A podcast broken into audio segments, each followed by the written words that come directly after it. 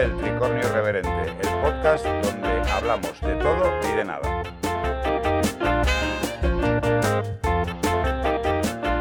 Daros la bienvenida a todos, colaboradores, invitados, oyentes. Eh, vamos a presentar, como siempre, los colaboradores habituales, Julio del Barrio y Marco Fernández.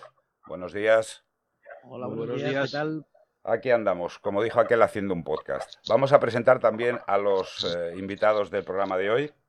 Patricia Pérez Blanco, hola. Hola, buenas tardes. Nani Hernández, maestro de ¿Qué fotografía. tal? Buenas tardes. Buenas tardes. Y Luis Javier Muñoz Viriva, otro maestro de la fotografía.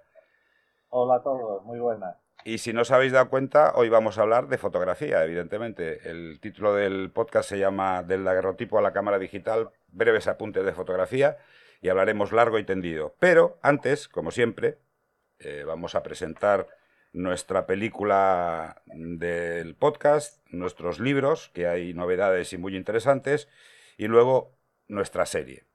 Y como no vamos a perder más tiempo, Marco, te toca la película. Pues procedemos a, mm, hablar de la última, la última peli de George Clooney, tanto como actor como director, em, que curiosamente, debido al tema de la pandemia y demás historias, se ha estrenado en, Netflix. La tenemos en Netflix. eh, con un presupuesto bastante abultado, hablamos de, de 100 millones de dólares, eh, con, es una adaptación de, una novela de Lily Brooks Dalton. eh, y bueno, pues vamos a ver. Y la película eh, es, un, es un sí pero no, ¿de acuerdo? La, premisa es que, bueno, pues el, fin del mundo ha llegado y toda la, toda la historia basa, o sea, se basa en, en la, en la obsesión o, o la, o la prisa o la, la misión que se autoimpone George Clooney, que es un científico que tiene una enfermedad terminal, en avisar a una nave que viene de, de vuelta de un planeta colonizable mm, de que bueno de que no se acerquen a la Tierra porque parece ser que ha habido un petardazo nuclear y bueno pues la radiación lo está lo está asolando todo y solo quedan las, las zonas polares por, por estar contaminadas con la radiación. Esa, esa es la premisa de la película. Eh, nos plantea muchas cosas, muchas dudas, muchos debates, eh, pero, eh, a ver, nos lo plantea en 92 minutos. Creo que es demasiado breve. Mm, La película está muy bien, tiene, un- tiene algunos puntos visualmente, visualmente impactantes, visualmente atractivos, pero, eh, a bien,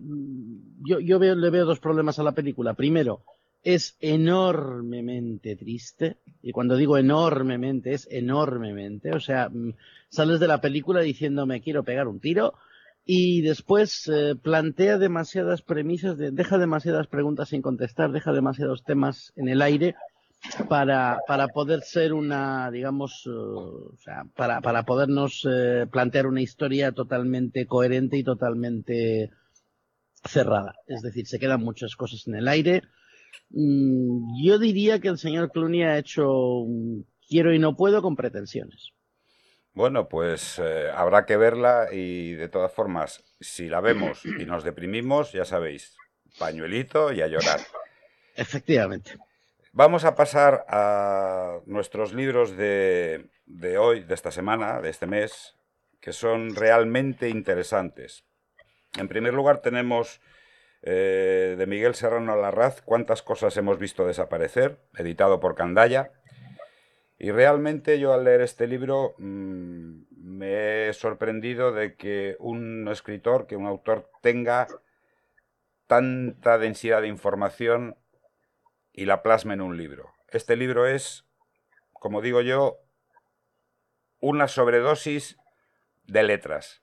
O sea, es un libro que está muy bien escrito, está mm, eh, fantásticamente ambientado, tiene una... La, la protagonista es una chica que tiene eh, una relación de amor-odio con una amiga de la juventud y surgen un montón de, de vicisitudes y un montón de, de- de- de situaciones que yo no voy a decir más. Yo lo que quiero es que lo leáis porque está muy bien. Es un libro que es altamente recomendable. Ya os digo, de Miguel Serrano Larraz, ¿Cuántas cosas hemos visto desaparecer? Editado por Candaya. El siguiente libro es un libro eh, medio erótico, medio... mm, es que no sé cómo, cómo mm, catalogarlo. Está escrito por Leopold Sacher von, Mas- von Sacher-Masoch, del que se acuñó el término de masoquismo, que lo hizo un, un doctor austriaco, un psiquiatra austriaco, y el libro en cuestión es La llena de la pusta. La pusta es la, la, llanura de, de Hungría y demás, y este libro habla de una obrera de baja extracción social que se enrolla con un aristócrata. El aristócrata evidentemente se lo pasa muy bien y ella también se lo pasa muy bien. Y luego este señor se casa con un aristócrata de su mismo nivel y a, la, a la obrera, a Ana concretamente, se llama así el personaje, Ana Clauer, la deja tirada como una colilla. Y a partir de ese momento empieza una orgía de, mm, venganza por parte de, la protagonista y nos lleva a un final que hay que leerlo.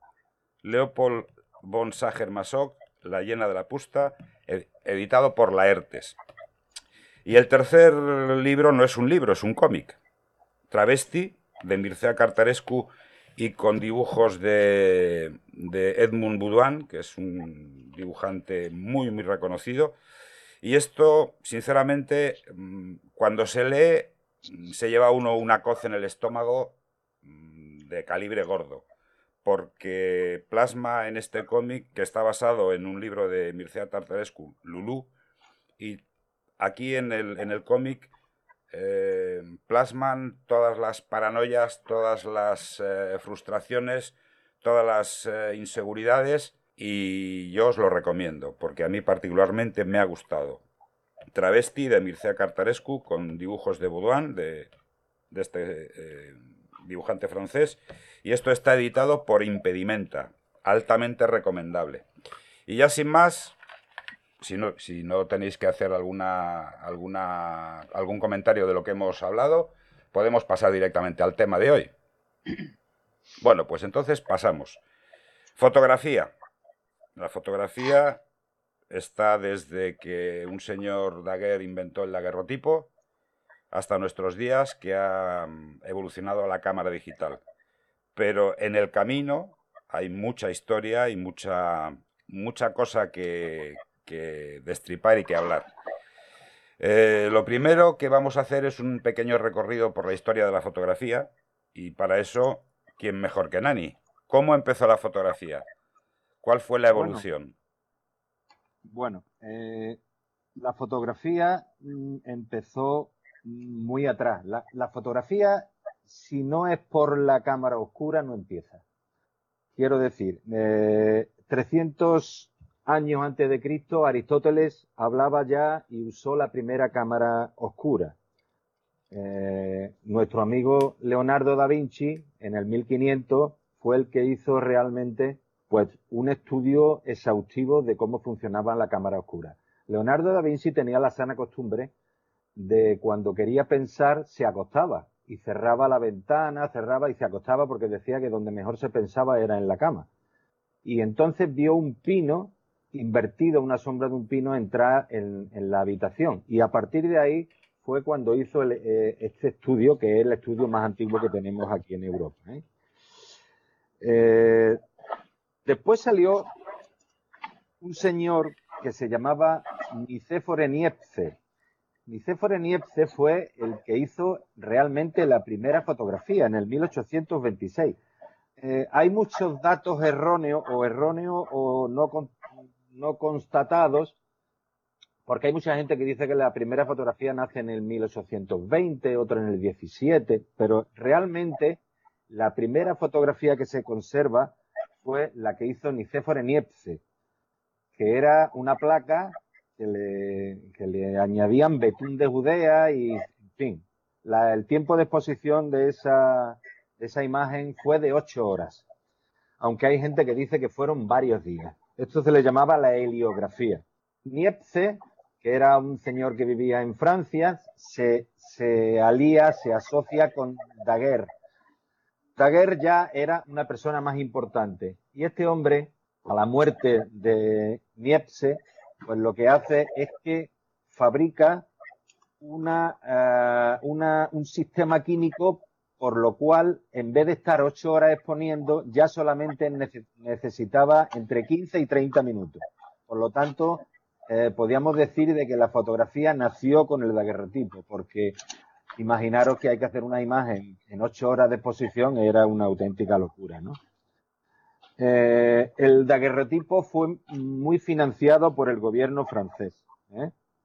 Era una, una sola copia, se hacía una sola foto y no había más nada.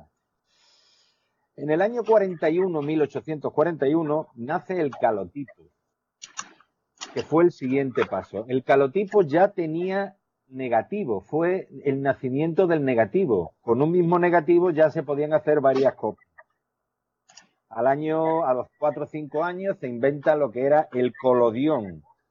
El colodión que era una placa de cristal que eh, había que humedecerla en unos químicos, meterla húmeda en la cámara, hacer la foto y revelarla continuamente. ¿Qué es lo que pasaba con esto? Pues que había que llevar el laboratorio a cuesta, había que llevar la cámara, el laboratorio y había que revelarlo todo in situ. Una auténtica barbaridad, bárbara. Hasta que salió el eh, gelatino bromuro, que era ya cristal seco, donde se secan los cristales y se hacen ya los revelados a mano. Eh, no es hasta el año 1886 cuando se cambia el cristal por la celulosa. Eso fue un, paso abismal. Y en el año 1888, nuestro gran amigo George Eastman lanza la Kodak número 0, que tenía 100 disparos. Aquí en la mano tengo una, una cámara, una Kodak número 0, que tenía 100 disparos y había que entregarla en, en la casa Kodak para el revelado. Ahí empieza la fotografía de aficionado. En el año 1948 nace Polaroid. Polaroid fue otro de los grandes inventos de la fotografía, porque eh, hasta los profesionales utilizábamos la, la, Polaroid para los respaldos de las cámaras de gran formato, para ver cómo quedaba la cámara. Era como un digital, pero del tiempo del 1950. Y la primera cámara digital nace en el 75. Kodak apuesta muchísimo por el digital y es la que invierte muchísima tecnología. Imaginaros que en el 75 eh, la, cámara que, se fabrica era del tamaño de una caja de zapatos. Eh, la cámara tenía 0,01 mega y necesitaba 23 segundos para guardar la imagen. Sea, imaginaros qué trasto que pesaba 3 kilos y medio, lo guardaba en una cinta de cassette y, hasta ahí quedó la historia. En el 90 fue cuando ya realmente Kodak mm, saca la, serie tan famosa, la Kodak DCS, que eran cámaras inmensamente grandes, muy pesadas y carísimas no sé si la primera que yo llegué a ver podía costar 5 millones de pesetas o 6 millones, una auténtica barbaridad. Y a partir de ahí, pues el disparo del digital, las cámaras con más megas y con menos peso, que es la tecnología hasta hoy que, es la que tenemos. Se están fabricando cámaras con muchísimos eh, megas, pero poquísima el negativo, o sea, el sensor sigue siendo muy pequeño. Y poco más. Yo lo que digo es que con esas cámaras que tú nos has eh, comentado que pesaban 3 kilos, el fotógrafo tenía que ser por lo menos Schwarzenegger. Claro, imagínate lo que es llevar un laboratorio. Sí, ¿no? Había que llevar la, la, la, cámara de gran formato, que eran placas 20-25 o más grande incluso, y después hacían lo que era eh, el revelado, mojaban la, el cristal, lo metían, hacían la foto, volvían, montaban una tienda de campaña, o sea que aquello era un mundo. Por eso eso estaba dedicado nada más que a profesionales. Sí, sí, sí. Yo, yo ahora tengo una pregunta, y esta es para, para todos. ¿La fotografía es arte o no? Uh. Porque aquí hay mucha controversia. Hay gente que lo consideran directamente no arte otros lo consideran un arte menor y otros lo consideran arte con todas las letras. O sea, ¿cuál es, cuál es la, opinión que tenéis vosotros? Yo, bueno, eh, yo creo que simplemente el hecho ya de planteárnoslo ya es un hándicap que le estamos poniendo a nosotros mismos. Es un arte, evidentemente, porque tiene una parte creativa, una parte que emociona, pero quizá un hándicap que llevamos siempre con esto es la comparación con la pintura. Es lo que hace que haya una, eh, no una competición, nadie se plantearía si una pintura es arte o no. Sin embargo, con la fotografía siempre eh, nos lo estamos planteando, lleva un recorrido mucho menor.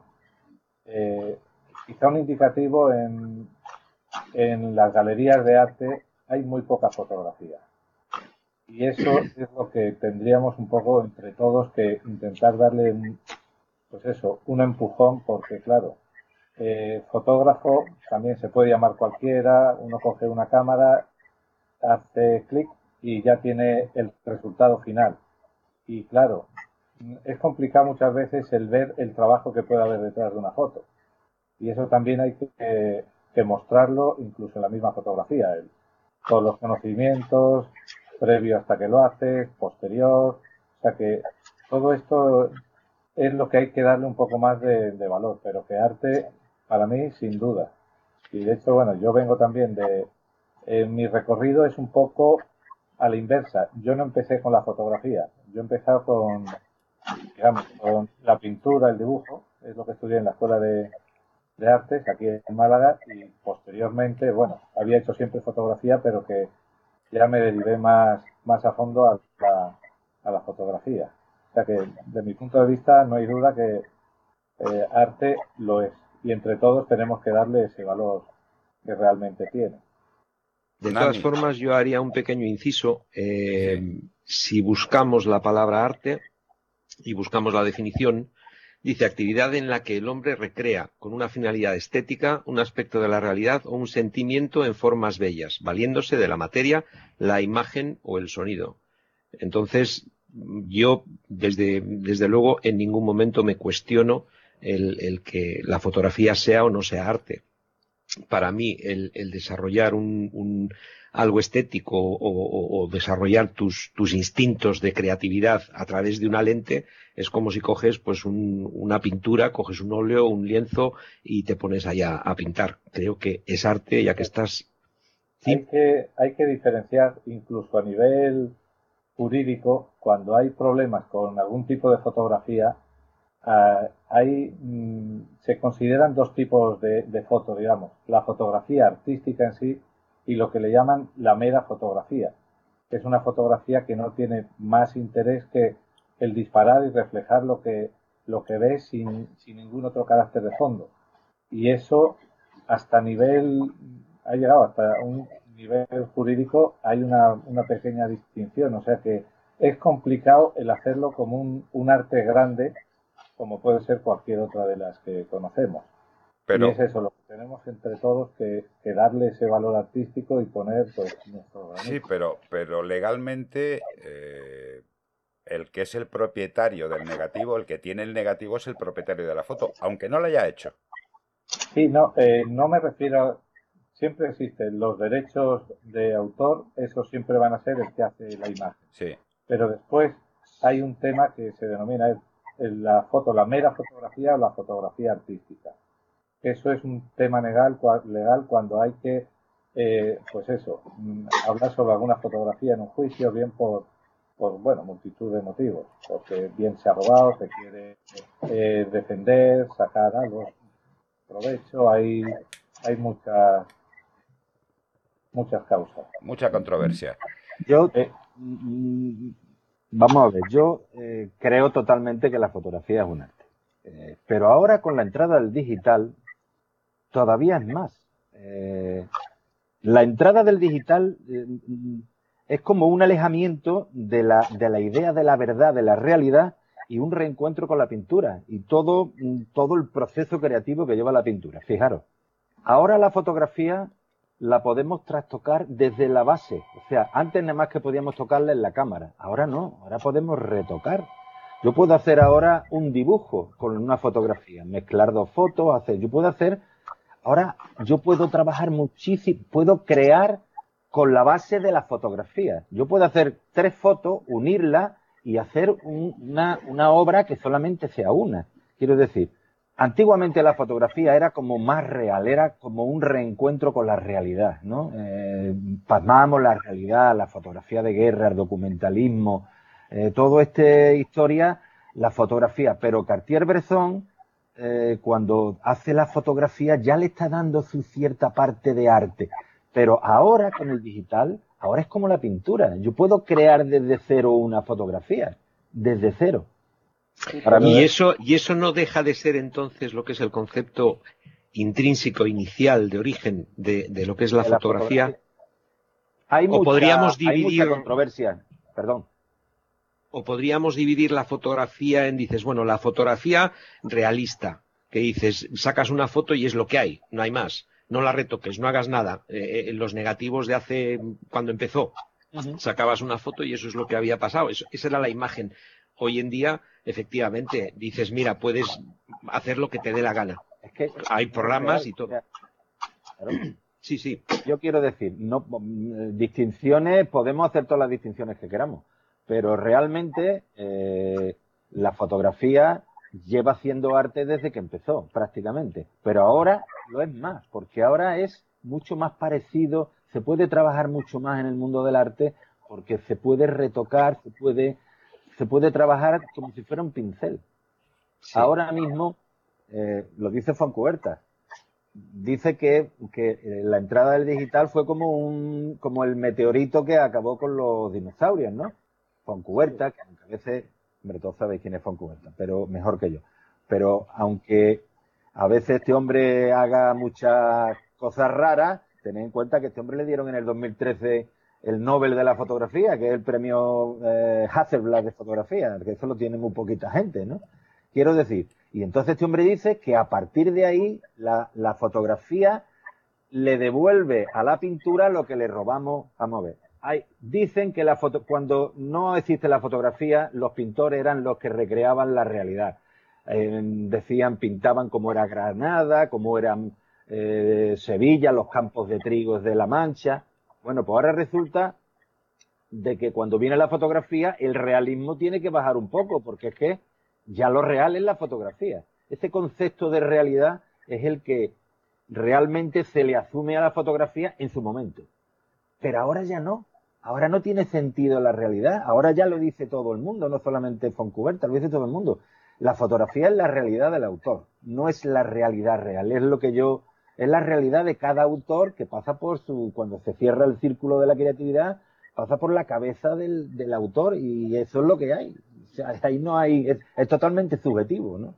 Por lo tanto, lo de la realidad, bueno. Nos ponemos de acuerdo en que la fotografía es arte, la fotografía es, es, subjetiva. Patricia, mm. tu opinión. Sí, pues yo creo que, bueno, vivimos en un mundo quizás rodeado de sensaciones, recuerdos. Parece que se te ha cortado. Sí, se le ha ido un poco la... ¿Se me oye? Sí, ahora se, te, ahora se te oye, sí. Ah, vale. Que, que eso, que creo que el mundo en el que vivimos está, o sea, vivimos rodeados de un montón de sensaciones, recuerdos que muchas veces no sabemos mm, canalizarlos, pero creo que mediante la fotografía eh, el fotógrafo es capaz de, evadirte un poco de ese mundo terrenal y llevarte a otros lugares que, pueden hacerte recordar, pueden hacerte incluso ver desde la mirada en la que él mira, fijarte en, en cosas que tú no te habías fijado antes, entonces yo por eso sí que lo considero un arte. Porque también, obviamente es muy subjetivo porque te puede gustar más o menos una fotografía, pero también está en los ojos del que dispara y del que luego lo observa. Yo sí lo consideraría. Yo ahí, yo ahí te diría una cosa, no será más la necesidad de ver el arte de la persona que mira la foto. Porque claro, tú puedes ver una foto y, y a veces hay días, ves una foto hoy que estás, estás tremendo, estás que lo percibes todo y te hace llorar.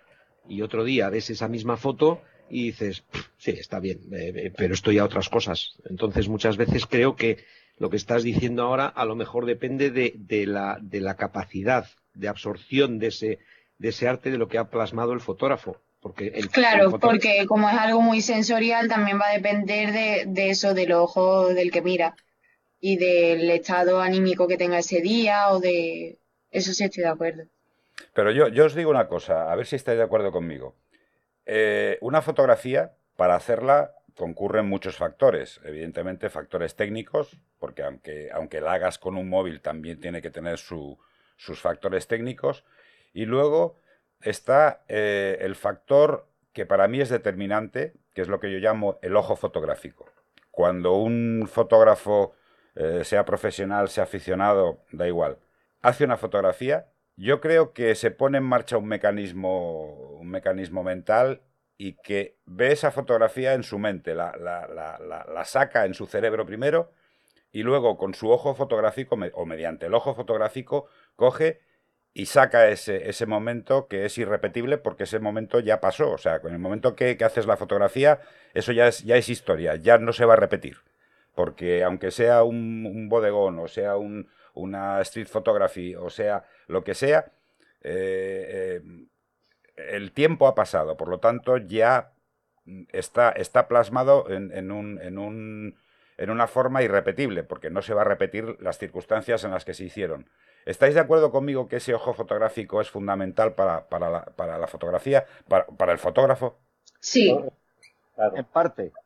A ver, Nani, dime, di, ah, ese en parte. yo eh, es verdad que este tipo de fotografía que tú hablas es una fotografía de cazador, ¿no? Es un señor que va con una cámara, por ejemplo, yo no soy así, va, con una cámara y va, ¡fum! y va cazando, porque la imagen, él tiene una imagen, o sea, él tiene una visión que yo no la tengo. O sea, ahí, mm, el, el que va, el que fotografía la calle, eso es, tiene que tener un tipo de visión distinta a la que yo tengo como fotógrafo.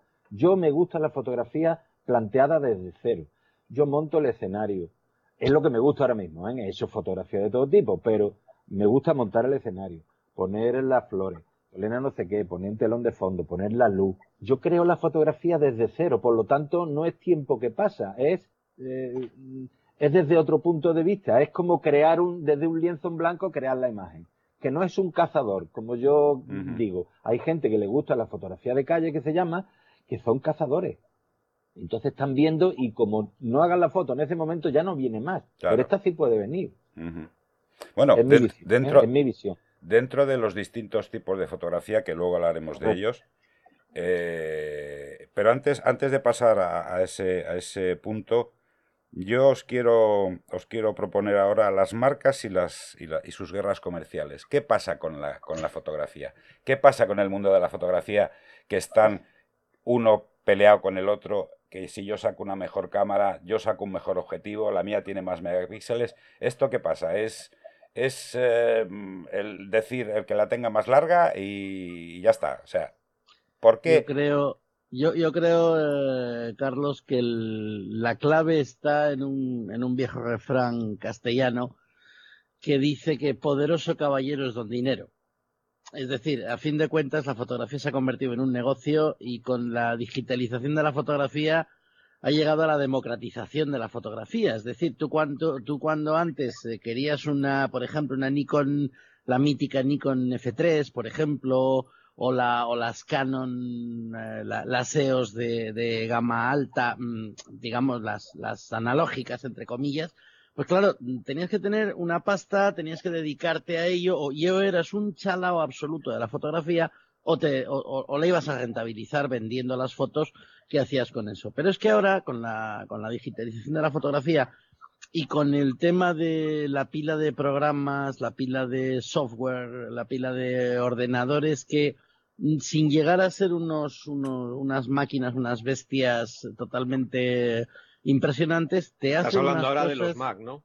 Eh, sí, bueno, en fin, yo, yo, me estaba refiriendo a los i5, los i7 de gama media, pero bueno, en fin, ya, ya hemos visto que los Mac no son precisamente uh, invencibles, pero sí, también estoy hablando de los Mac. Eh, con un ordenador y una, un archivo fotográfico medianamente digno y decente, puedes hacer maravillas. Entonces, ¿qué pasa? Que tanto Fuji como Nikon, como Canon, como Sony, eh, todos han visto, han visto la gallina de los huevos de oro y han dicho, bueno, vamos a hacer cosas para, para sacar dinero gracias a esto. Entonces, lógicamente, esa, esa guerra comercial que tú dices, o sea, esa guerra de marcas, es sencillamente una guerra por eh, conseguir un trozo de pastel. Yo os, os, voy a dar un dato que no sé, yo lo he leído ayer en, en, prensa, en la prensa digital. Nikon ha perdido cuota de mercado y no precisamente por, por otra razón que el no meterse en las, en las cámaras, eh, las mirrorless. Y tiene este año, ha cerrado el año fiscal con 400 y pico millones de dólares de pérdidas. O sea, es un dato, un dato... Te, corrijo, te corrijo ese dato. Nikon ha perdido esa cuota de mercado por meterse tarde. Bien. No, pero tampoco ha sido eso porque eh, Canon eh, ha entrado como Nikon también en la, en Al mismo tiempo, sí. Y está, es la número uno, pero muy, muy por encima del resto. Lo que, yo lo que veo ahí más es que Sony ha abierto los ojos y le ha comido un poco el terreno mm. en, al ser. Sony es que fabrica también, incluso para Nikon, los, los sensores. Siempre va un pasito por delante. Ha aprovechado todo eso y dice, mira, voy a adelantarlos por aquí y, y se ha puesto en segunda posición ahora mismo. Y Sony no, no, Sony, Sony, ha, Sony ha adelantado por la derecha desde siempre. Sony se ha ido metiendo y, es curioso porque es lo que tú apuntas, eh, el, asunto de, de, la, de los sensores es que tú coges una Canon, una Nikon y una Sony, que hoy en día son las tres marcas más, más destacadas a nivel, a nivel ventas, y posiblemente las tres tengan el mismo sensor. Sí, sí, está todo inventado. Lo que pasa que antes sí se iba años por delante una marca de otra, ahora sí se va en cuestión de meses meses. Si uno saca el wifi, eh, a los meses sale otra marca que lo ha sacado. El GPS lo incorpora, lo mete.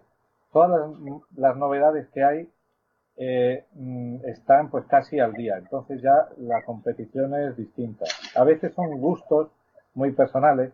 Eso que hablamos, la pelea entre Canon, Nikon, la dualidad, siempre, cuál es mejor, peor.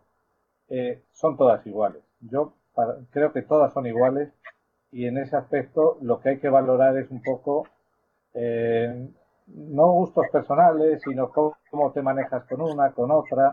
La diferencia ahora habría que plantearse entre las que son las mirrorless, las sin espejo o las tradicionales. Mm. ahí entraría ya valorar. Quiero llevar más peso. Eh, hay, bueno, hay más aspectos, duración de batería, porque unas tienen un visor óptico, la otra no, una consume más ya son unos temas que no son tanto mm, tirando a la calidad, sino a aspectos más, más personales. Si se trabaja más en estudio, creo que nunca te plantearías una u otra por el peso. Si tienes que moverte, naturaleza, street photography, cualquier cosa de estas, dices, mira, no es lo mismo cargar con un kilo que cargar con una mochila que tiene 10 kilos. Mm. Yo, por ejemplo, a veces hago fotos de naturaleza, yo es que soy muy agarrado y me gusta llevar objetivos, digo, este no me lo voy a dejar. Y empiezas a llevar y acabas con 10 kilos en una mochila y estás andando un día entero. Una, una persona, una persona que sabe mucho de fotografía una vez me dijo que el problema del fotógrafo no es el equipo, sino dónde llevar el equipo. Sí, sí. O si no, un Sherpa que te acompañe ahí. Sí, sí, sí, sí. O si no, alquilarte un Sherpa. Claro, de todas maneras, yo, yo ya con la edad, que, yo he, comprado muchísimo equipo. Yo tengo ahí una habitación llena de equipo y de trastos y de cosas. Yo cada vez soy al contrario, yo cada vez quiero las cámaras más pequeñas y contra menos equipo mejor. José Manuel Navía dice, yo un teleobjetivo no tengo. Yo no tengo tele, ¿para qué quiero un tele? Me acerco, me, compro un par de zapatos en vez de comprarme un teleobjetivo.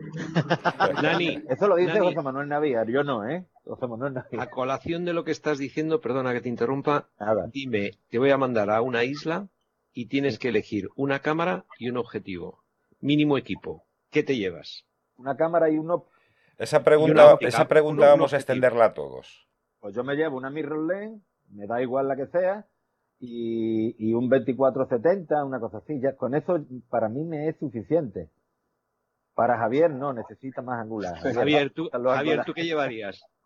Yo hay dos lentes que son para mí eh, claves. Una, el, 14 milímetros para mí es una cosa que hay veces que eh, hago cantidad de fotografía y es como si estuviese pegada al, cuerpo porque digo, llevo días y no la cambio y con el 14 me encuentro cómodo. Pero luego hay un tipo de fotografía que es donde yo me encuentro más a gusto, lo que más hago, que es eh, macrofotografía y el 100, el 100 macro es eh, otro. Yo esas dos. Patricia, tú. 24, ¿24 fijo o 24-70? No, yo, no, él habla de un 100 un 14, un 14 milímetros. Sería fijo. Digo, un 14, perdona. 14, fijo. fijo. 14 fijo. Si tengo que escoger entre los dos, es como, ¿quién quieres más? ¿A tu padre, a tu madre? Es que me gustan las dos cosas. Y te, te, digo, mira, el, es, lo que hablamos de la, del exotismo en la fotografía. Eh, ¿Sabes por qué nos gusta el, 14 milímetros? A mí me gusta mucho también, ¿eh? Yo tengo un 12-24. El, el 14 milímetros o el 12 nos gusta tanto porque como no estamos acostumbrados a verlo, o sea, la visión del humano no es tan angular cuando tú ves que ves el techo y ves el suelo, oh, eso es un es que no estamos acostumbrados a ver eso. Patricia, tú, incluso para, para moda, modelaje, moda, claro, claro. Sale el suelo y el techo de la, de la iglesia, de la basílica, sale todo. Y entonces, es que no, esto no estamos acostumbrados a ver. Eso es la, el, exotismo que tiene también la fotografía. ¿Me permitís un momento, Patricia? ¿Tú qué te llevarías a una isla desierta? Al fotógrafo. Al fotógrafo. Bueno, eso aparte. ¿Tú qué te llevarías? ¿Qué, ¿Qué, equipo te llevarías? A ver, yo siendo realista, a ver, yo puedo decir alguna cámara buena, chula, pero yo la verdad que me llevaría mi teléfono móvil. Claro, tu móvil. Sí que sí, eres la más inteligente. Porque con eso lo puedo retocar directamente lo que necesite y tal. Y creo que. no para que te rescaten. Claro, también. Si es que quiere que la rescaten, ojo, que a lo mejor. esa, es otra, esa es otra. Yo os digo una cosa, en fotografías están, hay, hay muchísimas opiniones encontradas, unos piensan una cosa, otros piensan otra, pero a mí lo que me interesa saber es qué fotógrafos ha dejado huella. Es que es muy amplio y también, en mi caso, por ejemplo, uno puede irse a los clásicos y claro, te dejan huella, sin embargo, eh, después los referentes con los que los tienes día a día, en mi caso, son mucho más actuales. O sea que eso es un poco, es muy relativo y es muy amplio, porque uno puede irse a los clásicos ya, bueno, de, de, son, eh, bueno, que es un poco, antiguamente era más bien el fotoperiodismo lo que iba tratando, eh, avanzando la fotografía. Sin embargo, de los fotógrafos eh, clásicos, a mí siempre me han tirado más los que tenían un toque más artístico. Hay incluso Abedón, bueno, clásicos, que son ya, eh, hay otros y que estaban un poco fuera de lo que es el fotoperiodismo. Y luego ya más recientes, bueno, en mi caso, son fotógrafos que son, muchos son desconocidos. Yo hay uno que incluso suena como muy exótico, de hecho lo es, un indonesio, que para mí es, eh, el nombre es, hasta que aprendí a decirlo, Rarindra Prakasa. No sé, es que si lo buscáis, para mí es de lo mejorcito que hay y es una persona que, bueno, hace, es foto de, hace mucho retrato, pero en naturaleza y allí siempre lo que tiene son los rayos de sol filtrándose a través de, los árboles, de los bosques, todos salen búfalos, niños, el agua, todo muy mezclado y para mí mm, es, claro, uno dice, ¿dónde te vas? Es como el que le dice en el cine, dice, a mí me gusta el cine iraní.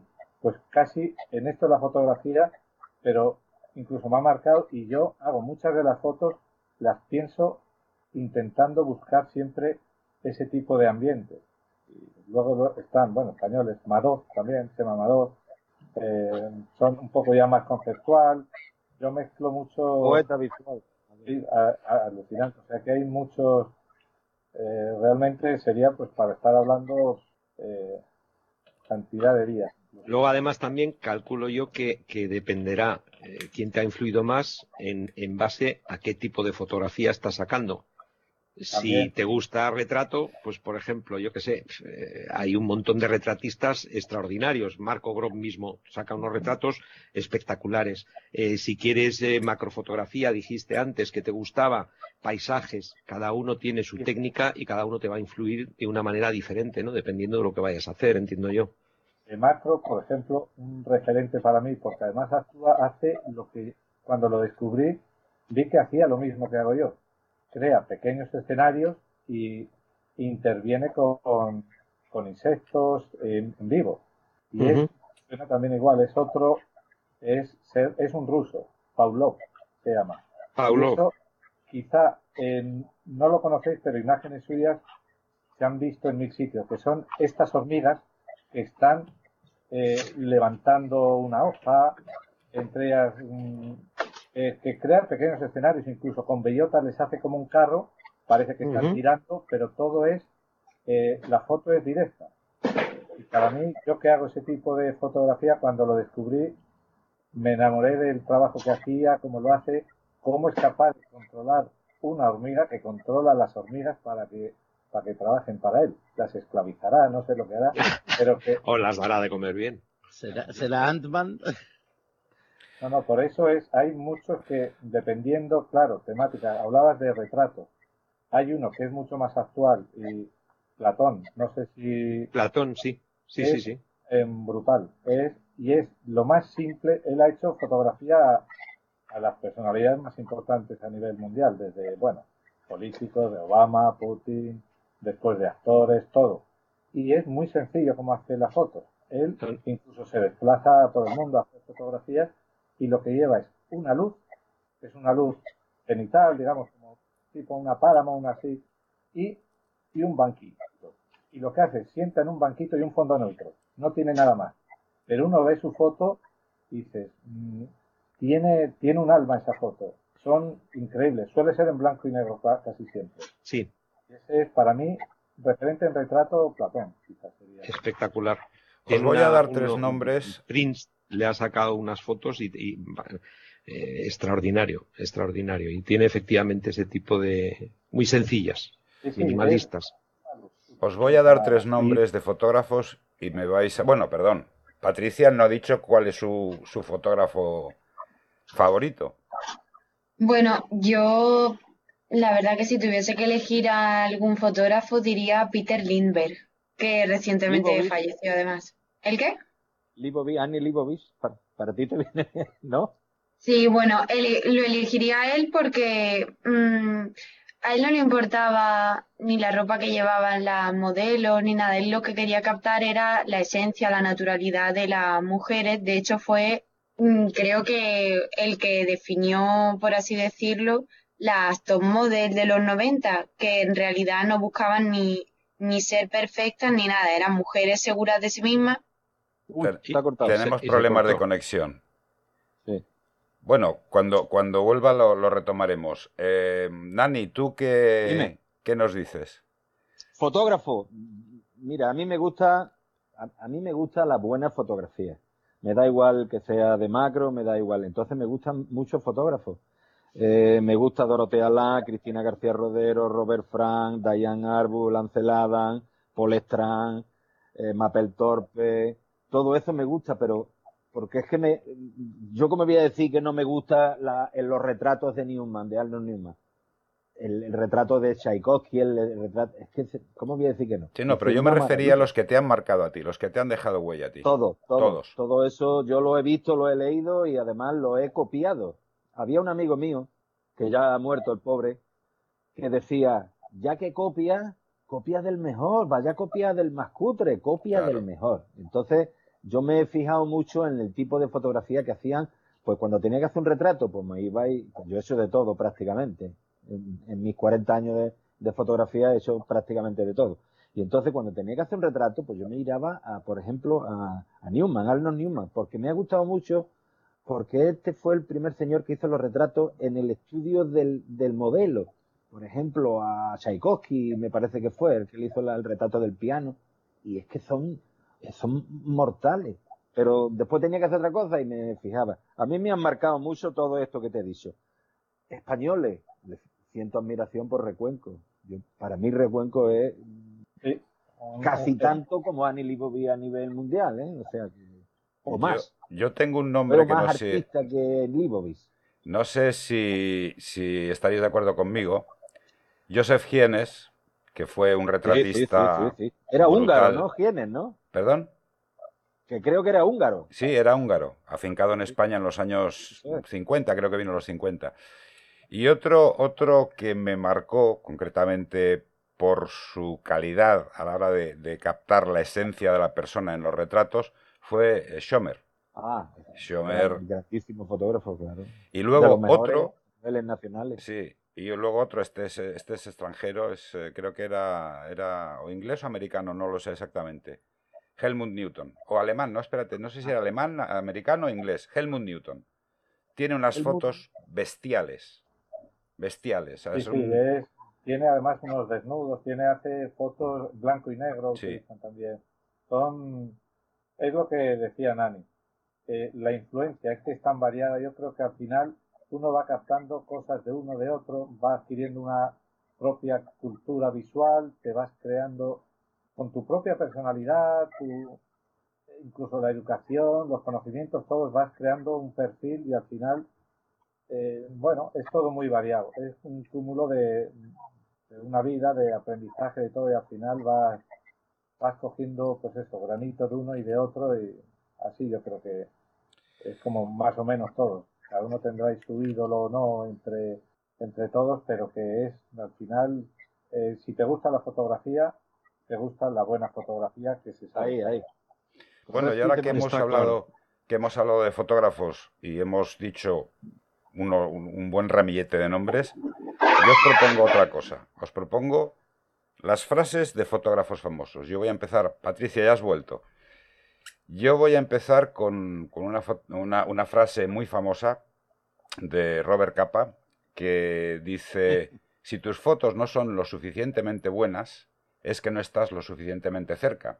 Hay que aclarar que Robert Capa eh, tiene la fotografía del miliciano en la guerra civil y un montón de, eh, de, fotos de guerra porque era, era, en realidad eran dos, porque eran Gerda Taro, una, una alemana judía que tuvo que huir a, París eh, escapando de los nazis, y Erno Friedman, que era un, un fotógrafo húngaro, y los dos cogieron y se montaron el nombre comercial Robert Capa dando la idea de un fotógrafo americano que con, ser americano pues iban a poder vender sus fotografías y los dos eh, firmaban indistintamente fotos o de ella o de él.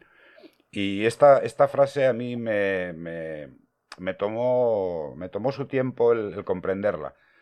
Si tus fotos no son lo suficientemente buenas es que no estás lo suficientemente cerca. ¿Qué pensáis? Sí, señor. Eh, eso, mm, pero hay un, hay un aspecto que eso se sobreentiende que hay que hacer una foto más cerca del motivo.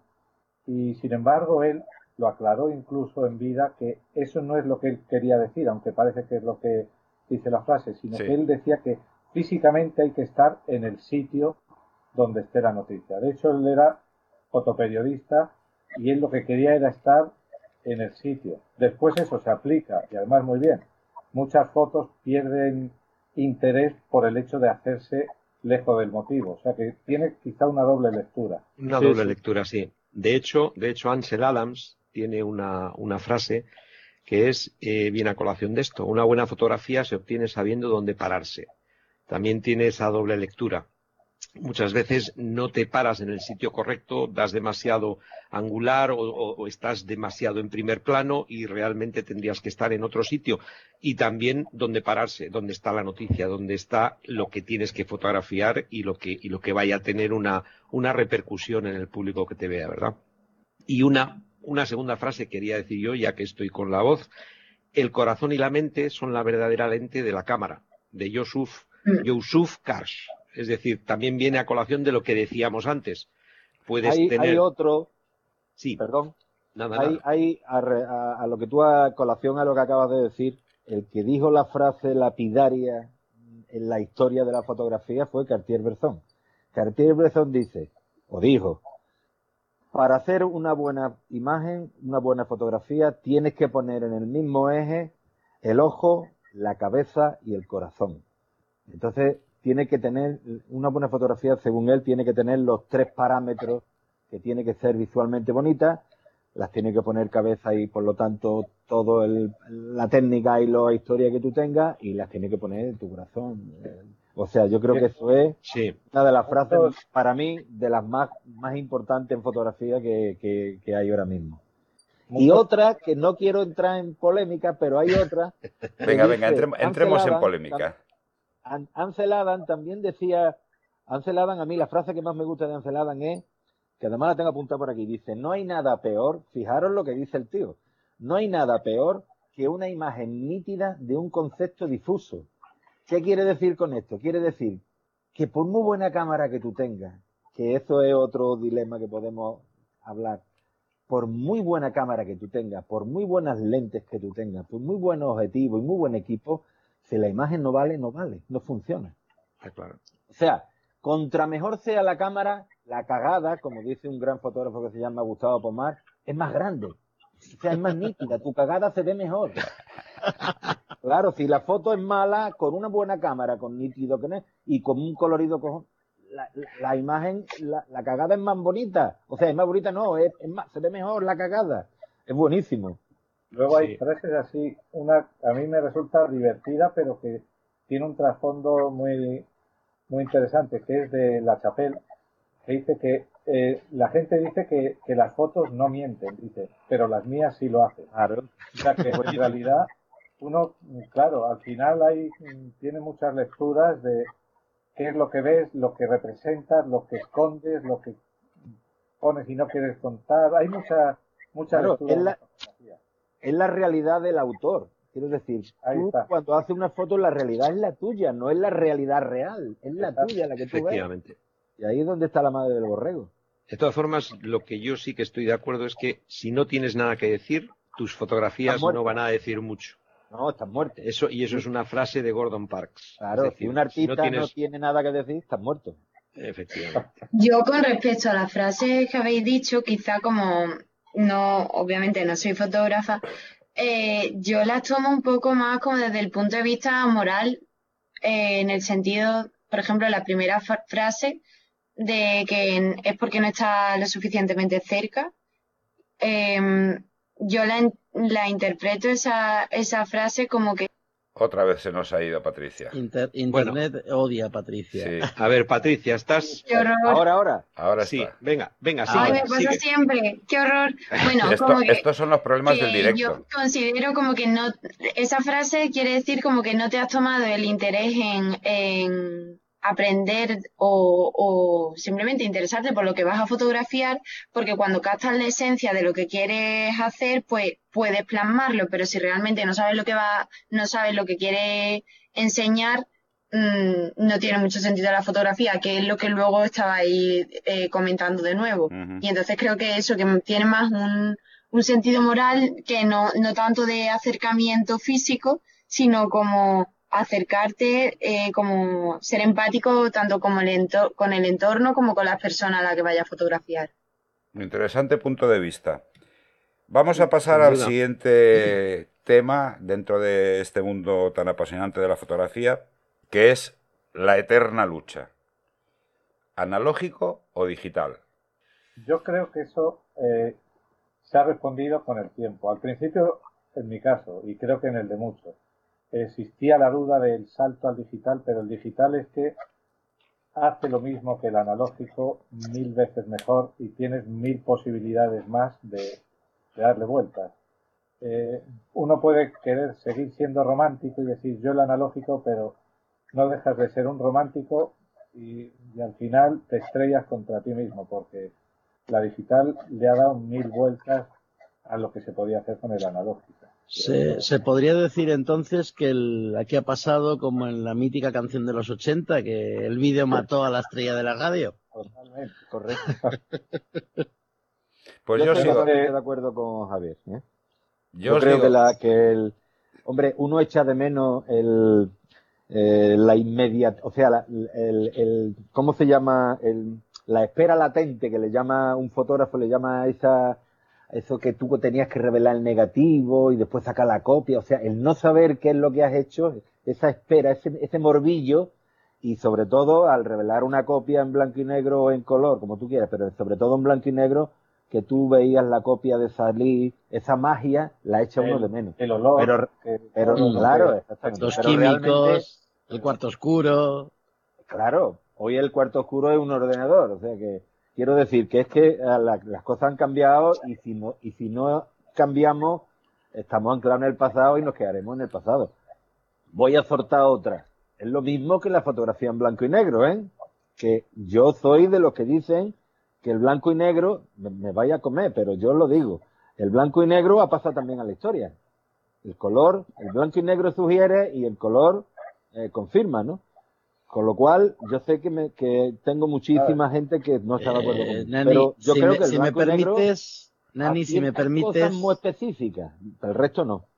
Eh, Nani, si me permites, te voy a citar una frase de, de Ted Grant que dice, ya que estábamos antes con las frases, que cuando fotografías a una persona en color, fotografías su ropa. Cuando lo haces en blanco y negro, fotografías su alma. Sí. Un retrato, un retrato a mi gusto, a mi gusto. Eh, y mira que yo soy, yo soy aficionado, yo no me las doy de, de, de, maestro como lo sois vosotros dos, pero, pero tengo una, tengo una modelo entre, entre el grupo de gente que estamos aquí que a lo mejor me da la razón. Espero que sí. Eh, cuando haces un retrato en color, mm, el retrato te sugiere unas cosas. Pero cuando haces un retrato en blanco y negro, mm, te sugiere otras completamente distintas. Yo diría que es mucho más íntimo, más cercano, más, em, digamos, tiene, tiene menos artificio el retrato en blanco y negro. De todas formas, yo creo que aquí estamos hablando para gustos los colores. Sí. Vamos a ver, tú puedes ver una foto eh, sacada con la misma cámara, con los mismos medios, eh, eh, el mismo fotógrafo y, saca una foto en blanco y negro y la saca en, color, de temáticas diferentes, ¿vale? Para, para dar ese, ese matiz. Entonces, a lo mejor ha utilizado lo correcto con el blanco y negro, entonces sale lo que tú dices, ves el alma de la persona si es un retrato, por ejemplo. En cambio, saca una foto en color y ese color le está dando la vida que está, que está plasmando. ¿vale? Para sacar, no sé, eh, hablo por, por, desde mi desconocimiento, ¿qué preferimos? Un, un, paisaje en blanco y negro o un paisaje en color? Si lo que quieres plasmar es la viveza de los colores, el, el, el, es lo que tú estás viendo en ese momento, pues a lo mejor recurres al color. Si lo que quieres plasmar es la crudeza, la, la, algo, algo diferente, ¿entiendes? Algo más osco, más, más, más blanco y negro, pues a lo mejor tiras de blanco y negro. O sea que al final yo creo que va, a ser todo, eh, depende de lo que vayas a fotografiar y los gustos que tenga cada uno. no sé. En caso, el blanco y negro para el retrato yo lo encuentro muy válido porque le da una fuerza, te vas fijando en unos elementos, eh, vas sacando un poco más el alma. En ese aspecto lo veo bien, pero yo soy como Nani partidario del color. De hecho, tuve, bueno, una cosa, di una charla y hablando en mitad de la charla, fue en una asociación de fotógrafos. Comentaba, bueno, si hacéis una foto en color y os sale mal, la pasáis a blanco y negro. Lo dije medio en broma y encima lo dije en una asociación donde son muy de blanco y negro. Pero, pero bueno, en el fondo yo soy el color, de hecho es una evolución también. Blanco y negro antiguamente no existía otra alternativa. Hmm. Y el color es eh, un avance más y es lo que realmente refleja lo que vemos. Pero después eso, blanco y negro es para enfatizar algo concreto, pero la fotografía para mí, color. En ese aspecto. Yo os quiero comentar. con Javier. Eh, yo, eh, es que, claro, estáis viendo un retrato en color y estáis viendo una ropa colorada, una camisa azul, un gorro verde, y entonces, claro, la imagen se va. Pero mirar, por ejemplo, retratos de Annie Leibovitz y mirar que, que es en color, que todo está muy matizado, los colores es como un, un tono de... Es que el color no es el color real, sino es un, un tratamiento del color de acuerdo con una con una armonía y con un y con una composición es que no estamos hablando de una foto en color y, y ponerle una ropita no no estamos hablando de algo más profundo ¿eh? mirar retratos de blanco y negro en Patricia quizá desde el otro lado de la cámara a lo mejor No sé si tienes tú una lectura ahí de mejor color, blanco y negro.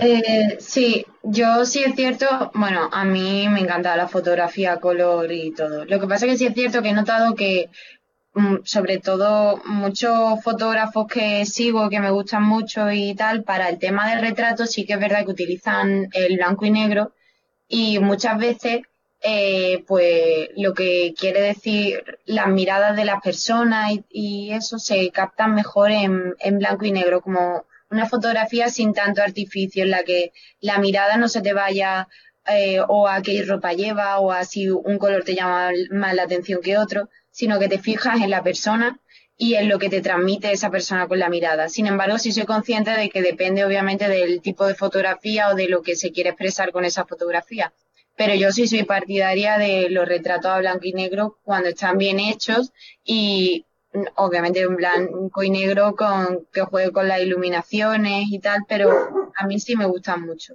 Yo os quiero comentar una cosa, no sé si conoceréis un fotógrafo japonés que se llama Shoji Ueda. Bueno, pues este señor eh, tiene toda su producción fotográfica, de hecho mm, murió hace, hace años, y este, este fotógrafo tenía toda su producción fotográfica a 250 kilómetros de radio de donde vivía. O sea, y utilizaba solamente el blanco y negro como medio de expresión. Y las fotografías son realmente alucinantes. Pero no solamente retratos. Tiene unas fotografías de una persona, una mujer o un, chico, no un niño, no, no lo sé, llevando una bicicleta en blanco y negro el fondo es mm, completamente grisáceo porque ah, eh, debía ser un, día nublado y demás. Y el contraste entre un fondo grisáceo y la persona llevando la bicicleta es brutal. O sea, es una, un, tipo de fotografía que a mí particularmente me llama mucho la atención porque estás, estás, eh, es muy minimalista eh, concentra en el foco de atención en un solo objeto, en un, en un motivo, y el resto es mm. aleatorio, o sea, eso mm, inclusive hasta superfluo. Y ahí eh, a, mí me demuestra que el blanco y negro tiene una gran, una gran, eh, una gran pujanza. El blanco y negro, yo, a mí, me gustaría hacer todas mis fotografías en blanco y negro porque independientemente de que yo tengo un estilo muy particular y muy, muy minimalista, muy conceptual, y si eso lo pudiese convertir en blanco y negro, sería perfecto, sería para mí el, el sumo. Lo que pasa que, claro, no, no se dan las circunstancias. Pero volviendo al tema de, este fotógrafo japonés, yo os recomiendo que intentéis buscar eh, cosas de Shoji Ueda y os vais a ¿Cómo quedar... se llamaba? Shoji Ueda. Os vais a quedar flipaos. O sea, es un tipo impresionante. Y aparte que no viajó fuera de, ya os digo, en, un radio de 250 kilómetros de su población, de donde no sé si vivía en Kioto o en Osaka, no, sé en qué sitio. Pero es, vamos, es, es fantástico. Y no hay que alejarse tanto. Tenemos maravillas más cerca de lo que creemos siempre y a veces buscamos lo lejano, lo exótico y eso no, no siempre hay que buscarlo lejos de donde uno está. ¿Cómo se, ¿Cómo se deletrea el fotógrafo ese? Shoji, es Shoji S-H-O-J-I, el nombre, el ah, apellido. J. Vale, vale, vale, vale. Es que yo lo estaba poniendo con H. Y de hecho tiene una, una web, porque ya os digo, este, este hombre murió pues hace unos cuantos años, ahora 30 o 40 años murió. Y tiene una web, solamente hay una web de, de él en, en, en internet, y es, vamos, para mí, bueno, Carlos, pero esto, pero esto, una vez más, es depende del, del, color del cristal con el que mires evidentemente Es una esto es muy tu foto, ¿eh? muy, muy fotos raras. Entonces, a ti esa foto te gusta y, por eso te gusta este tío. Eso, eso es muy fotoconceptual. Efectivamente. Que, que, ojo, que no estoy diciendo que me gusta o que no me gusta. Sencillamente lo estoy ubicando en su, en su sitio. Ese tipo de foto te gusta, pues por eso por eso este hombre te ha llamado la atención. A lo mejor otra persona ve eso y dice... Y no le gusta, este evidentemente. así. No me gusta un pimiento, ¿sabes? Para gustos los colores, una vez más. Bueno, yo ahora quiero, quiero sacar un tema, un tema a colación que tiene su enjundia. El esoterismo de la fotografía. ¿Quién se atreve? Silencio. Silencio, exactamente qué es lo que, qué es lo que esperas de, de hablar de esoterismo fotográfico. La relación mágica que hay entre fotógrafo, fotografía, modelo o, lo que sea. Esa relación mágica. ¿No creéis que...? Creo que es súper importante.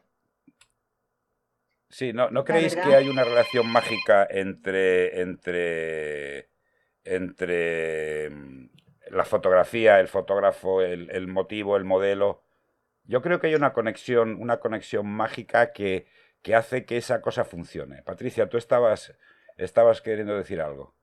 Sí, pero creo que es muy importante, pero a veces es bueno y a veces es malo, porque en el momento... Otra vez se nos ha, se nos ha caído Patricia. Esto Internet está censurando. Internet es, es, malo. Bueno, ¡Qué horror! Ahora, ahora, estás otra vez aquí, bien. ¿Se me oye? Sí, sí, sí. sí, sí ahora sí, ahora sí. Ay, qué horror, madre mía. Eh, que digo que yo lo considero fundamental porque cuando no tienes buen feeling con el fotógrafo o no, no tenéis la misma percepción de las cosas o no, no trabajáis de igual manera, eh, primero que el modelo no se siente cómodo haciendo las fotos. Luego que muchas veces te obligan como a hacer algún, o sea, como que como que te obligan a que tu pose sea una que puede resultar incluso forzada. Y entonces yo creo como que haya, exista esa conexión entre la foto, el fotógrafo y el modelo es fundamental para obtener un buen resultado y no siempre se da el caso. Básicamente lo que, lo que se puede llamar química entre, porque a mí me ha pasado de trabajar con gente de, de, de no, no, o sea, la sesión avanzará a trompicones, no tener, a ver, sí, te lo pasas bien, jajajiji, pero, pero no, no tienes esa sensación de esto está, está fluyendo. En cambio, con otra gente, con otra gente, en cuanto contactas, pues oye, dices, vale, estamos todos remando para el mismo lado, tanto la modelo como, por ejemplo, otro fotógrafo, como la maquilladora, como, entonces, claro, la cosa va, pero, pero, o sea, hay, hay, hay una diferencia abismal. Entonces sí, Es, esa química que, a veces no hay. Sí, yo creo que en ocasiones cuando sucede eso, como que no existe esa química natural, pues como que echar un paso atrás y decir, bueno, pues voy a ser profesional y voy a intentar hacerlo lo mejor que pueda. Pero en muchas ocasiones, o por una parte o por otra, como que al final eso no sucede y realmente no, no acaba nada bueno. Hmm. Esa sesión es un desastre, entonces. Sí cuando no se trata con personas, la conexión tiene que ser que haya química, pero cuando se está haciendo fotografía de un paisaje, de elementos que en principio no tienen vida, hay un poco a colación de lo que hemos hablado de eh, eh, este fotógrafo japonés, eh, a nivel cultural, los japoneses, sobre todo en pintura, cuando van a dibujar un árbol, ellos no dibujan el árbol, ellos dicen, siento que soy el árbol. Entonces, eh, es como dan a entender que tienen que tener una conexión con lo que tienen delante, sea animado o inanimado. En fotografía, supongo que también habrá un pequeño feeling cuando uno hace un paisaje, tiene que sentir algo por el paisaje, sentirse integrado, quizá ese toque japonés de decir, yo soy paisaje y ahora tener delante, es un poco ya, me he metido como querías que nos metiéramos en el tema así un poco esotérico, pero yo creo que es eso, tienes que sentir lo que estás haciendo y formar parte de lo que haces, bien sean personas o elementos que, estáticos.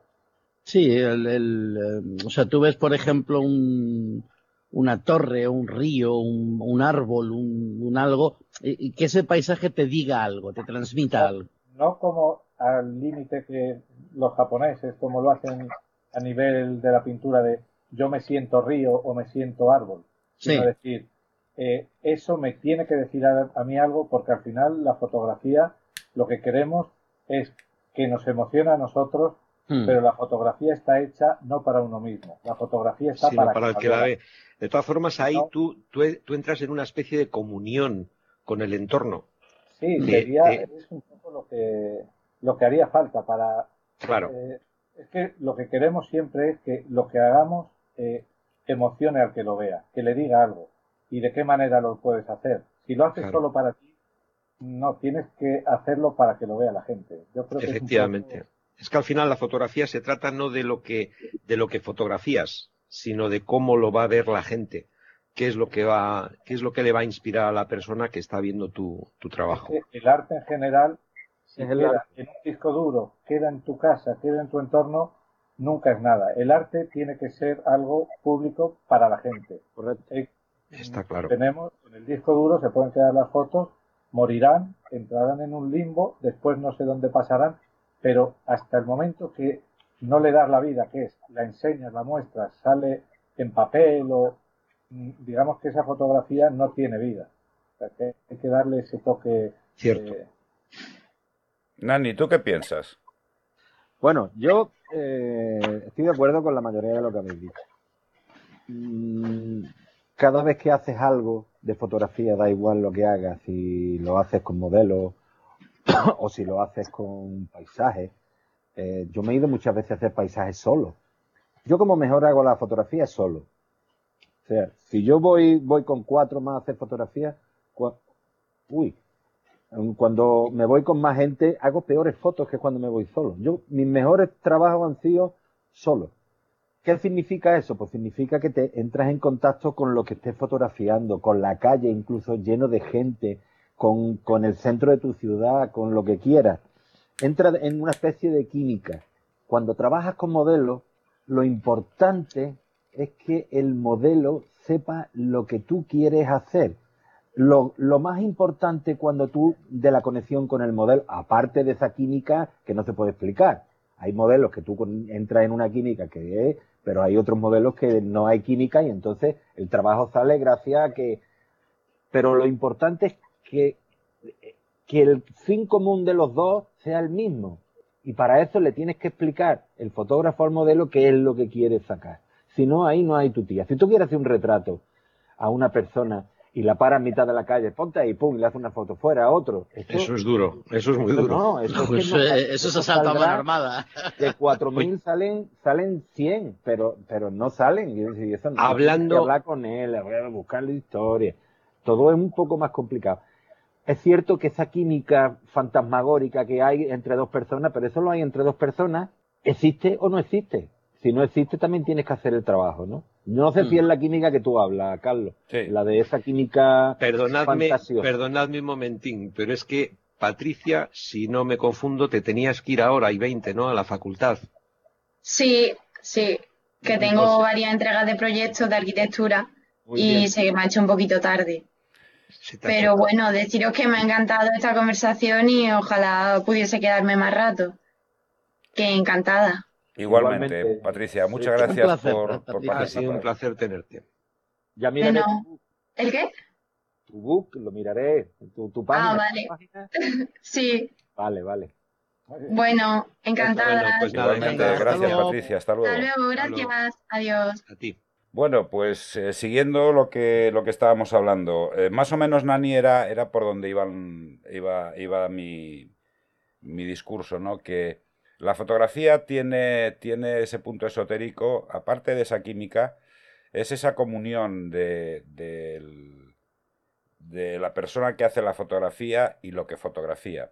Si no llegas a, a, mm, eh, mostrar, a plasmar lo que, lo que tú ves, lo que en tu cerebro eh, planteas como una fotografía y luego con los medios eh, mecánicos o los digitales la sacas, se pierde mucho, se desvincula mucho la, relación entre... Eh, porque en el fondo la fotografía es, eh, es pintar con luz. Tú estás pintando con luz, pintas una realidad, pero no tiene por qué coincidir con lo que tú decías de la realidad real, es tu realidad. Es el momento en que tú sacas esa fotografía que dices, yo estoy viendo una cosa que no tiene por qué ser igual a la que tú ves. Correcto. O sea, porque dos personas, dos fotógrafos se ponen con la misma cámara el mismo objetivo, todo exactamente igual. En el mismo sitio. y, en el mismo sitio y sacan dos fotos totalmente distintas.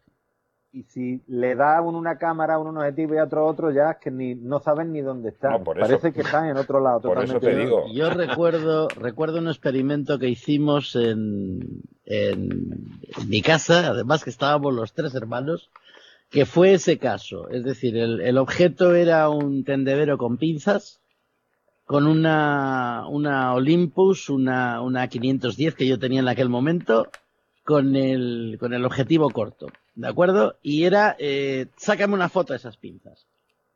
Y cada uno lo hizo de su padre y de su madre. O sea, uno por arriba, otro por abajo, otro cogió una, una toma, una toma muy, muy, eh, muy eh, en horizontal, eh, o sea, totalmente distinto. Con lo cual estoy totalmente de acuerdo con lo que ha dicho Carlos. O sea, la subjetividad de cada uno es la que es la que te va a marcar el, la fotografía que hagas en ese, en ese momento. Eso se ve muy claro. Los maratones que se hacen de fotografía dan un elemento, dicen, hay una temática y, a lo mejor la temática es un elemento concreto.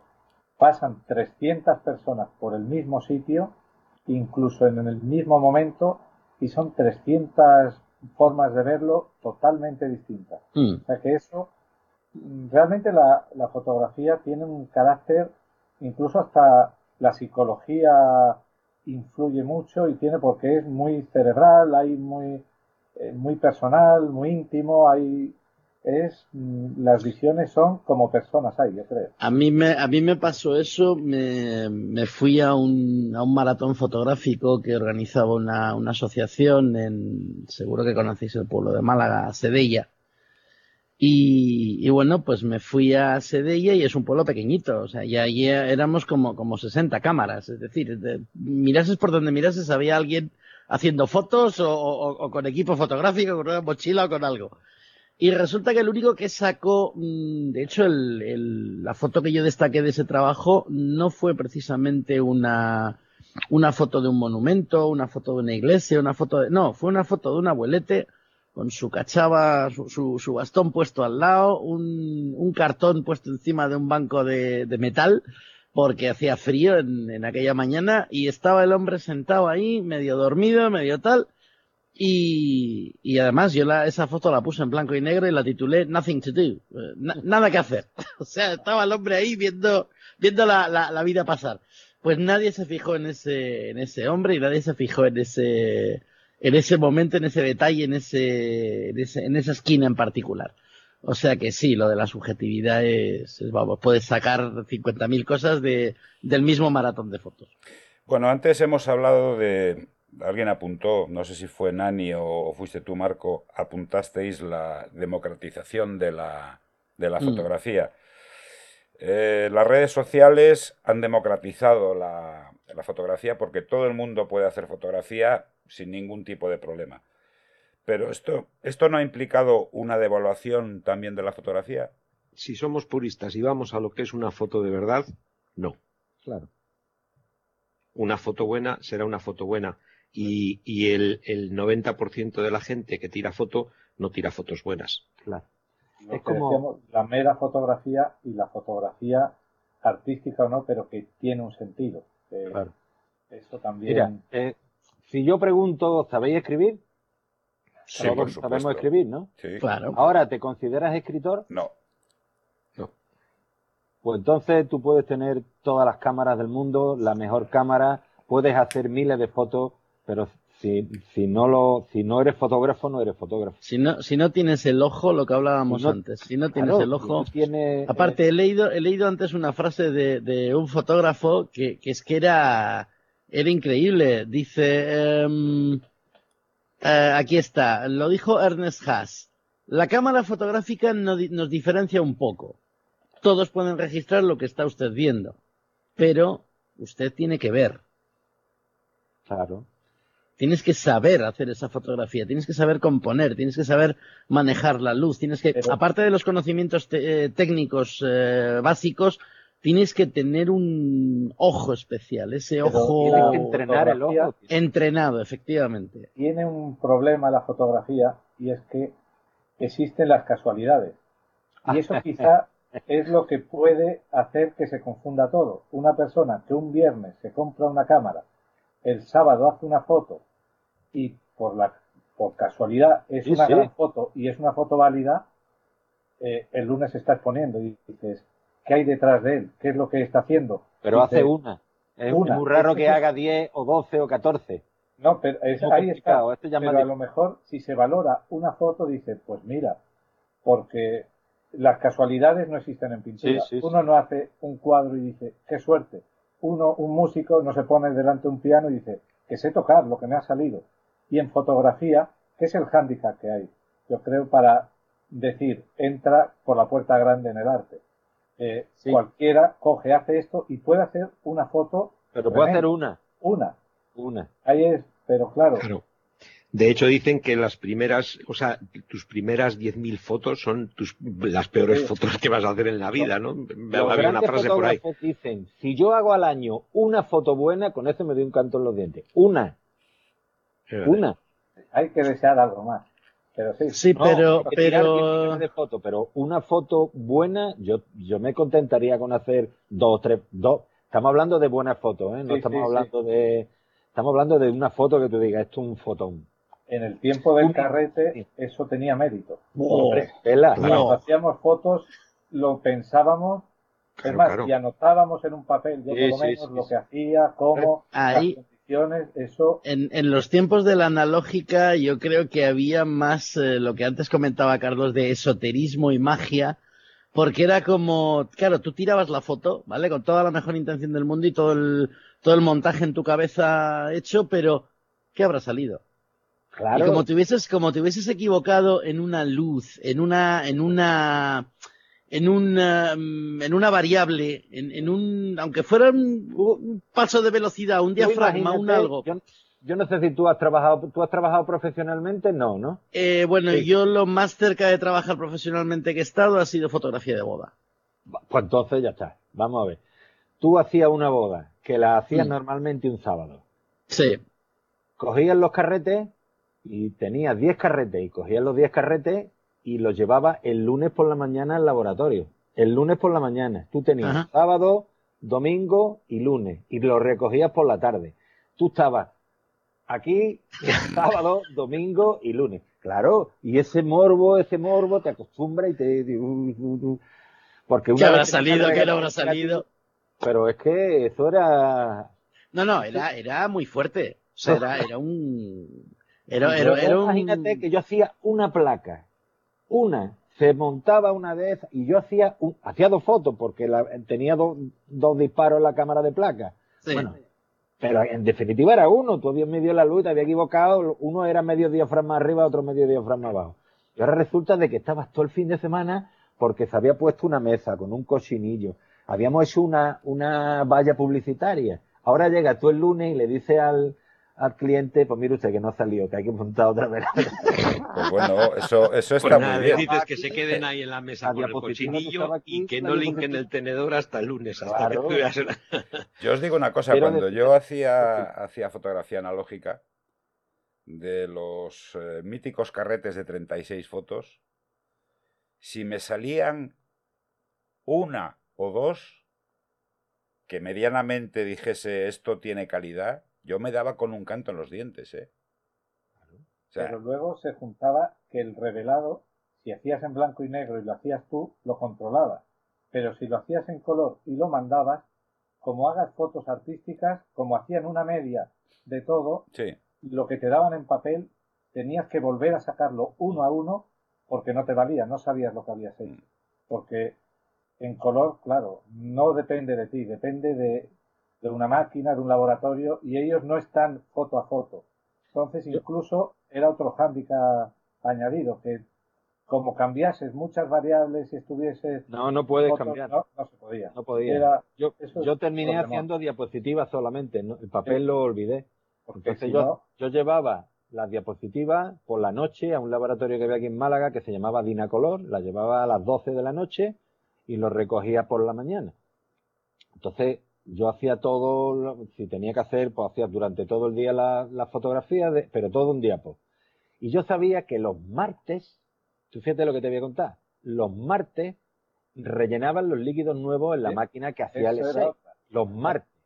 Y entonces yo sí podía, llevaba los martes, porque es que el, el domingo y el viernes, que también había revelado allí, pues ya estaban los líquidos regenerados, porque los regeneraban, pero no eran lo mismo. Por lo tanto, la, las diapositivas iban más flojas, más flojitas, más flojitas.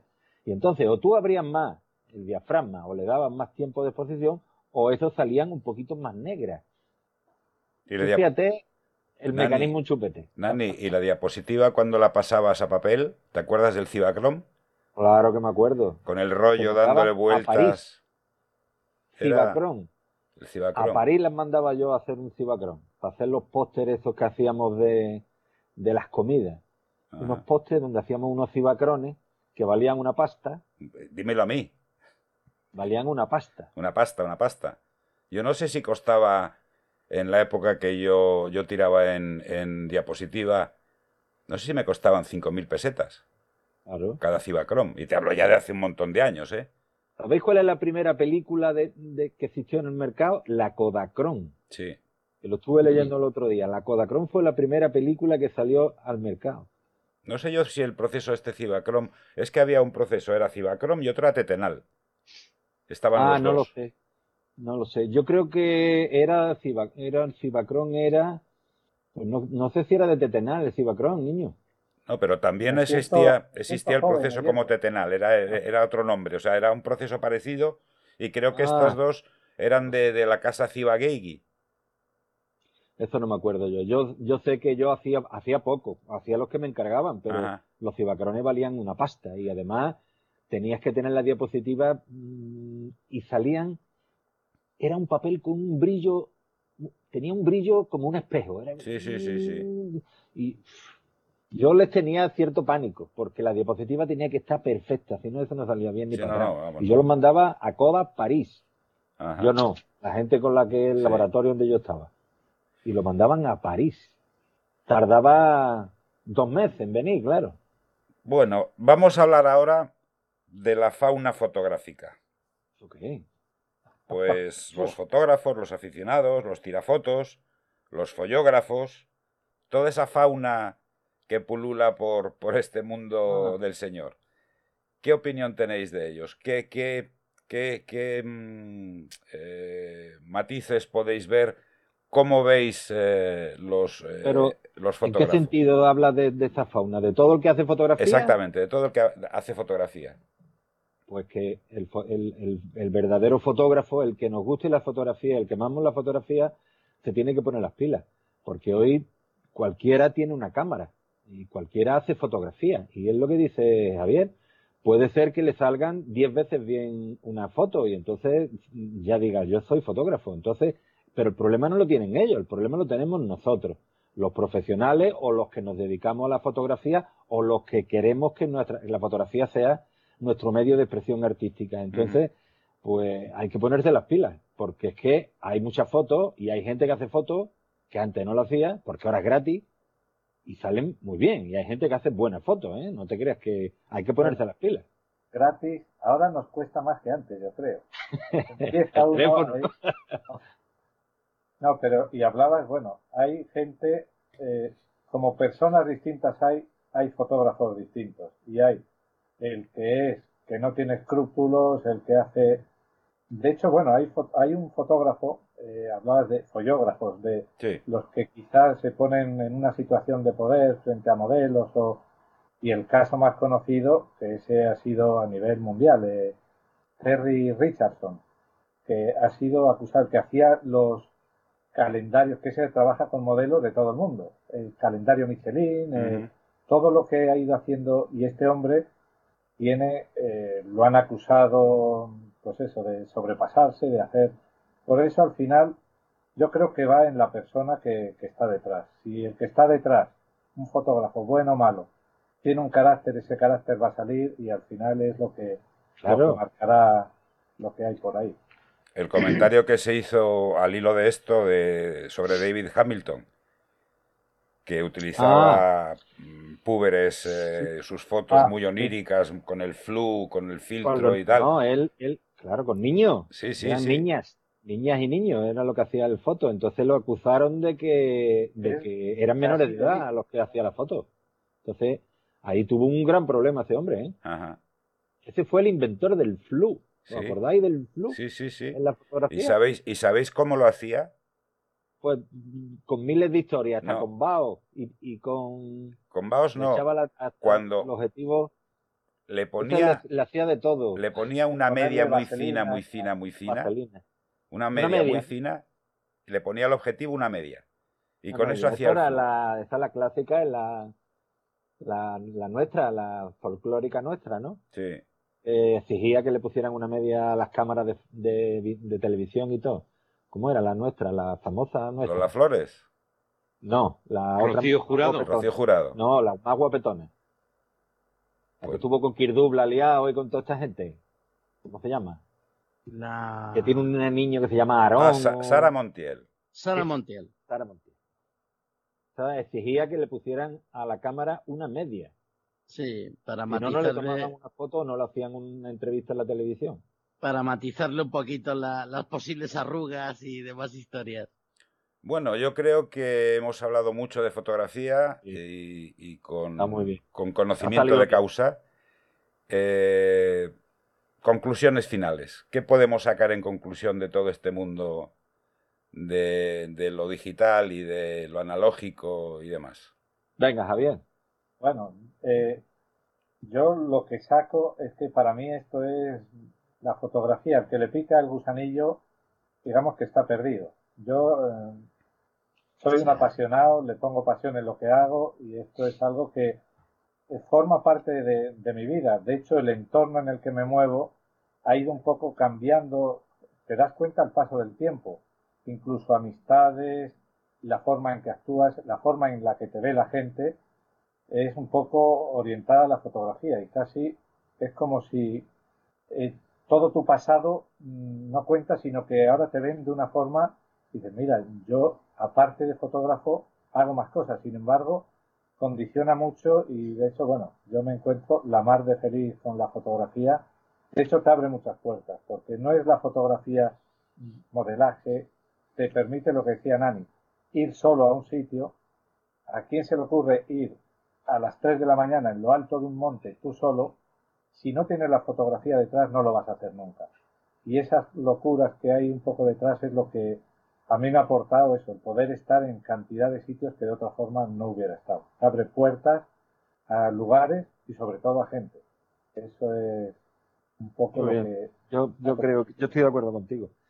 Eh, para mí la fotografía, yo, yo, yo siento la fotografía como una, eh, como una interpretación de la belleza. Ya, ya no como, como un mero registro de la realidad, ¿no? Sino más como, no sé, me gusta más la fotografía pictórica, lo veo como, como mi medio de expresión artística. Yo no sé escribir, no sé hablar, no sé tocar ningún instrumento, me gusta la música, pero no sé hacerlo. La única manera que yo me, me, me libero es con la fotografía, es mi pasión. O sea, fíjate que yo llevo 40 años.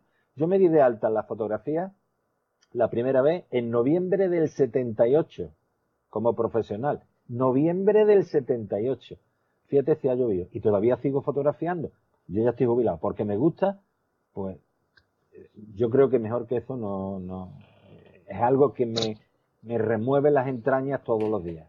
Tienes que tener, tienes que tener una pasión y, y, una y unas ganas de, canalizarlo a través de, la lente de tu cámara. Pero tienes que tener algo dentro. Porque, porque... cámara, yo creo que nos pasa a todos los que nos dedicamos a esto, cuando no llevas cámara, tú haces fotos mentales. Tú estás andando por algún lado y estás pensando en fotografía, aunque no lo veas. Aprendes a ver de otra manera, aprecias otras cosas que quizá antes no las veía, no las veías, incluso te das cuenta que mucha gente eh, no ve lo que tú estás viendo, porque yo creo que internamente tenemos que, claro, ya ver las cosas distintas, casi en un formato fotográfico es, mm. Yo tenía un amigo Perdón, sigue, sigue. Eh, y, aparte el, el, tema de que mm, cuando lo compartes con alguien que, que, también le gusta la fotografía y le dices, mira aquel, aquel, por ejemplo, aquel autobús tal con ese cuadro, o sea, lo coges desde aquí, el encuadre tal, no sé qué, no sé cuánto, eh, sí, sí, tal, te pones a hablar lo que tú te, lo que tú decías antes, Javier, que, que te abre, te abre a otra gente y es otra, es otra manera de expresarte. Y cuando vas solo por la calle, a mí me ha pasado muchas veces de decir, por ejemplo, te fijas en una chica y dices, mira, ahora, ahora, plas, ahora le tiraba yo la, ahora, ahora es el disparo, ahora es la pose buena, tal, o, mira aquel edificio, o mira aquel, aquel paisaje o tal. Es otra, es otra manera de ver. Y no sé si a vosotros os pasará, pero yo cuando no llevo la cámara y veo esa, esa foto, dices, cachis, y yo desarmado. A mí me pasa y digo, y he desarmado. Para yo sin la cámara. Para eso se lleva el móvil. Claro. Mira, yo llevo, yo salgo a fotografiar con un grupo de gente que son. Ese es otro debate. No es alumnos, sino son amigos, más, más que alumnos amigos. Y entonces tenemos un grupito de cuatro o cinco que salimos a hacer fotos y tal. Yo, yo ya lo que hago es que no me llevo nada. Yo lo único que hago es ver. Y entonces, con una cámara que lleve al, quiere decir, yo no necesito traerme nada ya. Sino yo voy, ponemos una cámara, dos, tres cámaras, y yo participo de la, de la creación de, de esa imagen, pues aportando ideas, haciendo cosas allí. Entonces, con eso yo ya disfruto. Quiero decir que yo no me hace falta ya, es más, muchas veces ni llevo la cámara. Lo que hago es compartir el momento. Es que esto también, por eso te digo que la fotografía es una eh, pasión. Para mí es una pasión. Que para muchos otros, que yo tengo muchos amigos, es una obsesión. Y eso ha sido un problema. ¿eh? Hay gente que está automáticamente conectado 24 horas y al final no, no, hacen buenas no hacen buenas fotos por muy conectados que esté. Si está siempre en el rol metido, está, eh, eh, entonces eso llega a ser una obsesión. Hay que tener cuidado con eso también, porque al final llega lo que pasa con, con las obsesiones, ¿no? Que terminan volviéndote un poco tarumbaya. Mm. A, ese, pues, a ese que habéis oído de fondo es a mi, a mi modelo particular. Ah, hombre. Que me, que me da muy buenas fotos el condenado. Posa, posa muy bien, posa muy bien. Bueno, pues creo yo que esto ha sido todo. Si no tenéis eh, más que añadir, pues yo, ha sido... Bueno, yo agradeceros, agradeceros que hayáis contado conmigo para esta charla, me ha encantado. Y, saludar a Javier, que yo a Javier lo, nos vemos muy poco, nos vemos por la calle, en los grupos, los cursos, que yo he ido a un curso de él también. Quiero decir que yo agradeceros y bueno, pues lo he pasado muy bien y, y me doy por satisfecho. Pues igualmente y además contentísimo de haber compartido con Nani. Para mí es un maestro de ah. maestros. Es, aunque no quieras echarte flores, de lo mejorcito que, hay y la verdad que con vosotros muy distendido, muy a gusto y, hablando de, lo que realmente nos gusta. O sea que muy, muy bien. Pues esto ha sido todo por hoy. Ya sabéis que podéis encontrar toda la información en el tricornioirreverente.com, los currículums de los invitados, de Patricia, de Javier, de Nani y os esperamos eh, el, próximo, el próximo episodio que será aproximadamente a finales del mes que viene. Eh, el tema no lo voy a decir porque os va a sorprender. Agradeceros a los invitados vuestra presencia, a los colaboradores fijos agradecerles también la presencia, a los oyentes agradecerles por supuesto porque sin ellos no seríamos lo que somos y os emplazamos eh, en el próximo episodio. Hasta luego a todos. Sed buenos. Adiós. Gracias. Adiós.